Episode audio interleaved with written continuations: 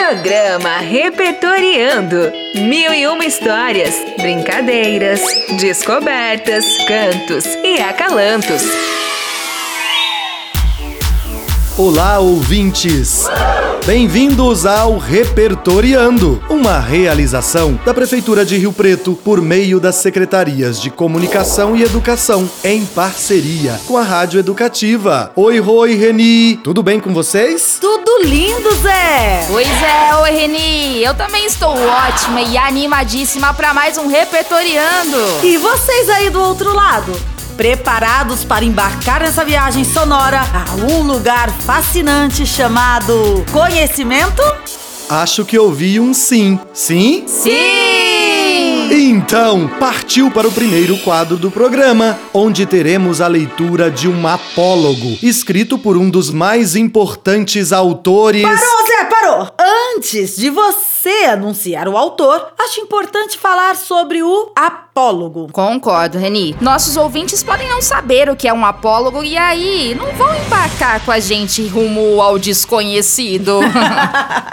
O apólogo é um texto narrativo dramático, geralmente curto, que apresenta histórias fantásticas vividas por personagens inanimados, elementos e objetos sem vida na realidade, com o intuito de apresentar uma lição de moral ou uma conduta de comportamento. Legal, Zé. Este gênero se assemelha a outras narrativas, como fábulas e parábolas, né? Sim, Reni, mas difere-se delas por utilizar objetos e elementos sem vida para simbolizar aspectos da natureza humana e revelar lições que refletem questões sobre moral e ética. Ótima explicação, Zé. E já que eu te interrompi quando estava falando do autor, me conceda a honra de apresentá-lo? Obrigada, obrigada.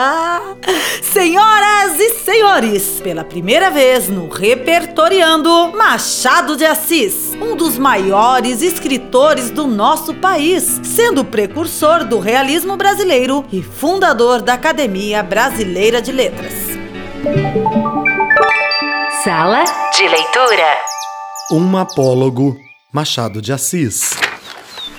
Era uma vez uma agulha que disse a um novelo de linha. hum, porque você está com esse ar toda cheia de si, toda enrolada pra fingir que vale alguma coisa nesse mundo? Ai, deixe-me, senhora! Que a deixe? Que a deixe por quê? Porque lhe digo que está com um ar insuportável? Repito que sim. E falarei sempre que me der na cabeça. Que cabeça, senhora! A senhora não é um alfinete, é uma agulha. Ai, agulha não tem cabeça. Que lhe importa o meu ar? Cada qual tem o ar que Deus lhe deu. Importe-se com sua vida e deixa dos outros. Mas você é orgulhosa. Ai, dê certo que sou. Mas por quê? É boa, porque coso. Então, os vestidos e enfeites da nossa ama, quem é que os cose? Se não eu. Hum, você? Esta agora é melhor. Você é que os cose? Você ignora que quem os cose sou eu? E muito eu? Você fura o pano, nada mais. Eu é que coso, prendo um pedaço ao outro, dou feição aos babados. Hum, sim, mas que vale isso? Eu é que furo o pano, vou adiante puxando por você, que vem atrás, obedecendo ao que eu faço e mando. Também os batedores vão adiante do imperador. Você é imperador? Ah, eu não digo isso, mas a verdade é que você faz um papel subalterno, indo adiante, mas vai só mostrando o caminho, vai fazendo o trabalho obscuro e ínfimo. Eu é que prendo, ligo, ajunto. Estavam nisso quando a costureira chegou à casa da baronesa. Não sei se disse que isto se passava na casa de uma baronesa e que tinha a modista ao pé de si para não andar atrás dela. Chegou a costureira, pegou do pano, pegou da agulha, pegou da linha, enfiou a linha na agulha e entrou a coser. Uma e outra iam andando orgulhosas pelo pano adiante, que era a melhor das sedas entre os dedos da costureira, ágeis como os galgos de Diana, para dar a isto uma cor poética. E dizia a agulha: Então, senhora Linha, ainda teima no que dizia há pouco? Não repara que essa distinta costureira só se importa comigo Eu é que vou aqui entre os dedos dela, unidinha a eles, furando abaixo e acima. A linha não respondia nada. Ia andando. Buraco aberto pela agulha era logo enchido por ela, silenciosa e ativa, como quem sabe o que faz. E não está para ouvir palavras loucas. A agulha, vendo que ela não lhe dava resposta, calou-se também e foi andando. E era tudo silêncio na saleta de costura. E não se ouvia mais que o plic, plic, plic da agulha no pano. Caindo o sol, a costureira dobrou a costura para o dia seguinte. Continuou ainda nesse e no outro, até que no quarto acabou a obra e ficou esperando o baile.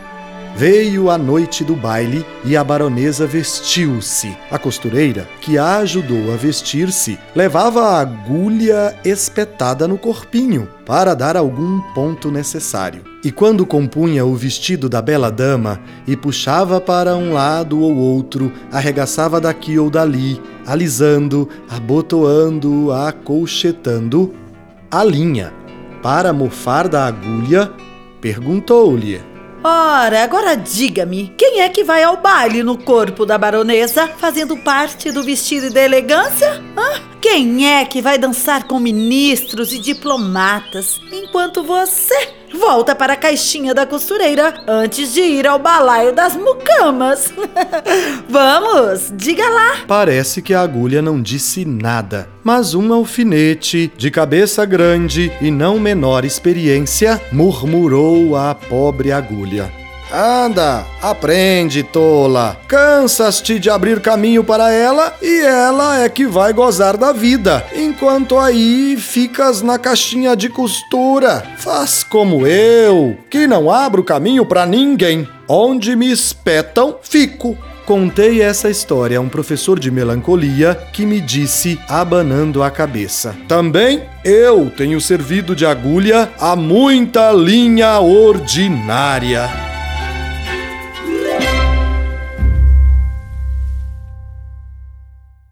Ai, gente, nem vou dizer nada. Eu sempre fico assim no final das leituras. Já sei, Reni. Você está Impactada.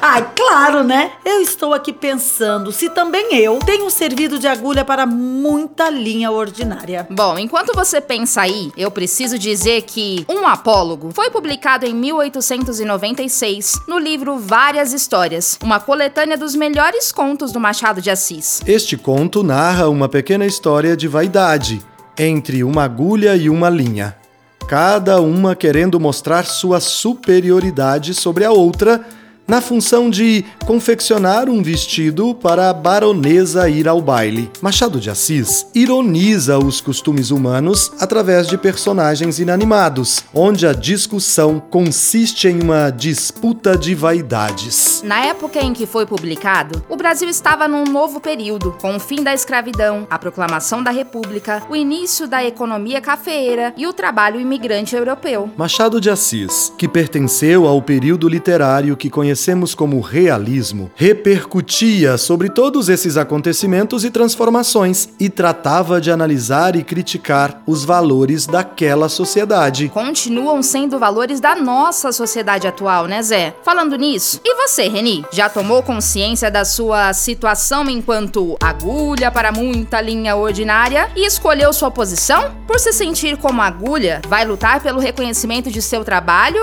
ou prefere se comportar como alfinete, que não liga pra nada? Onde eles espetam, fica. Olha, Rô, sinceramente eu não nasci pra alfinete não, hein? Prefiro abrir caminhos. E vocês, ouvintes, nessa história se identificaram mais com a agulha? A linha Ou o alfinete? Música do dia.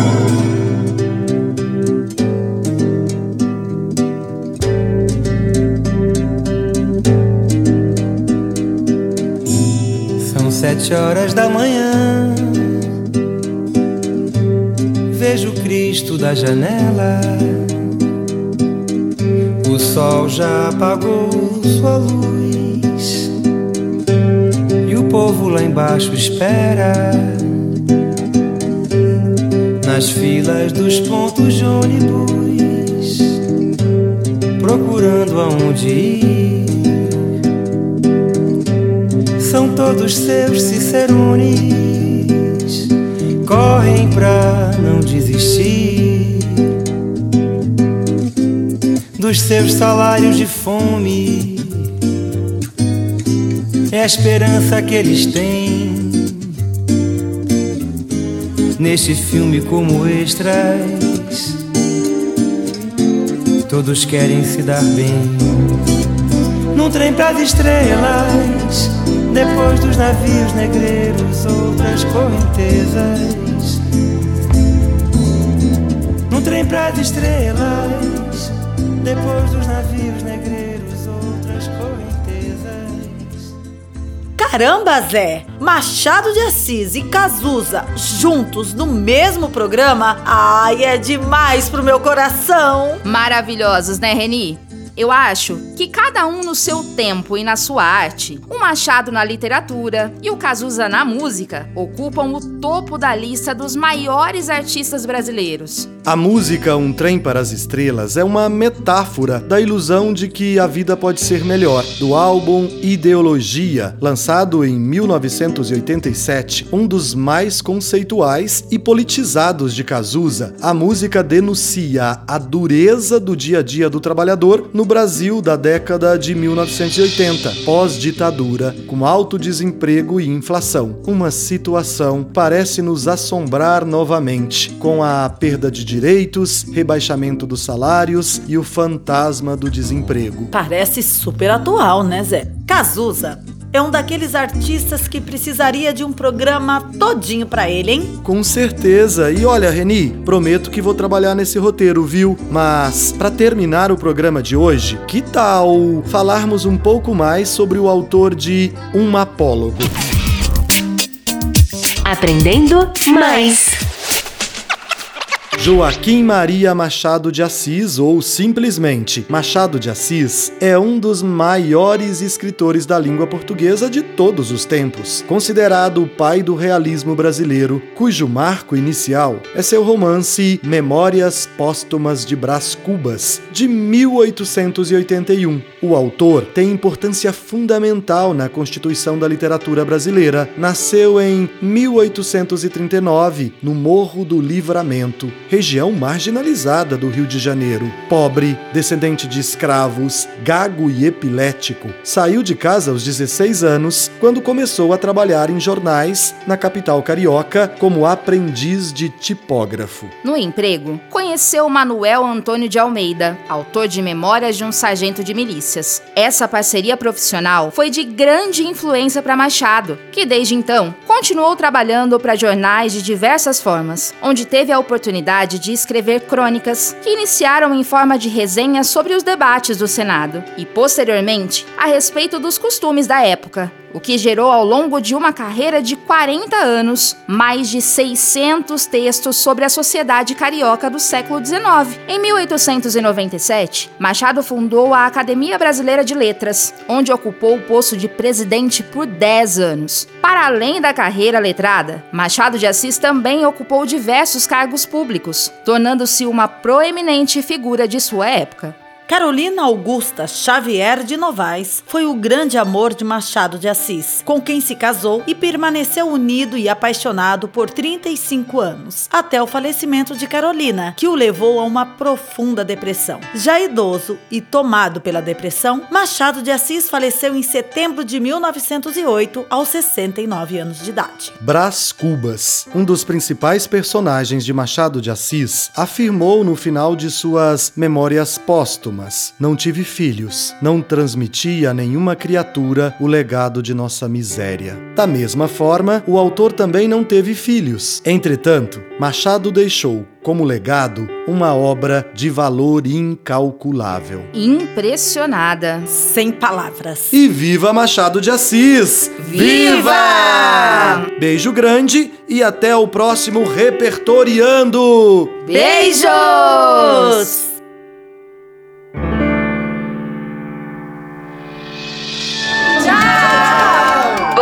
Ouviu o programa Repertoriando, uma realização da Prefeitura de São José do Rio Preto, por meio da Secretaria de Educação e Comunicação, em parceria com a Rádio Educativa.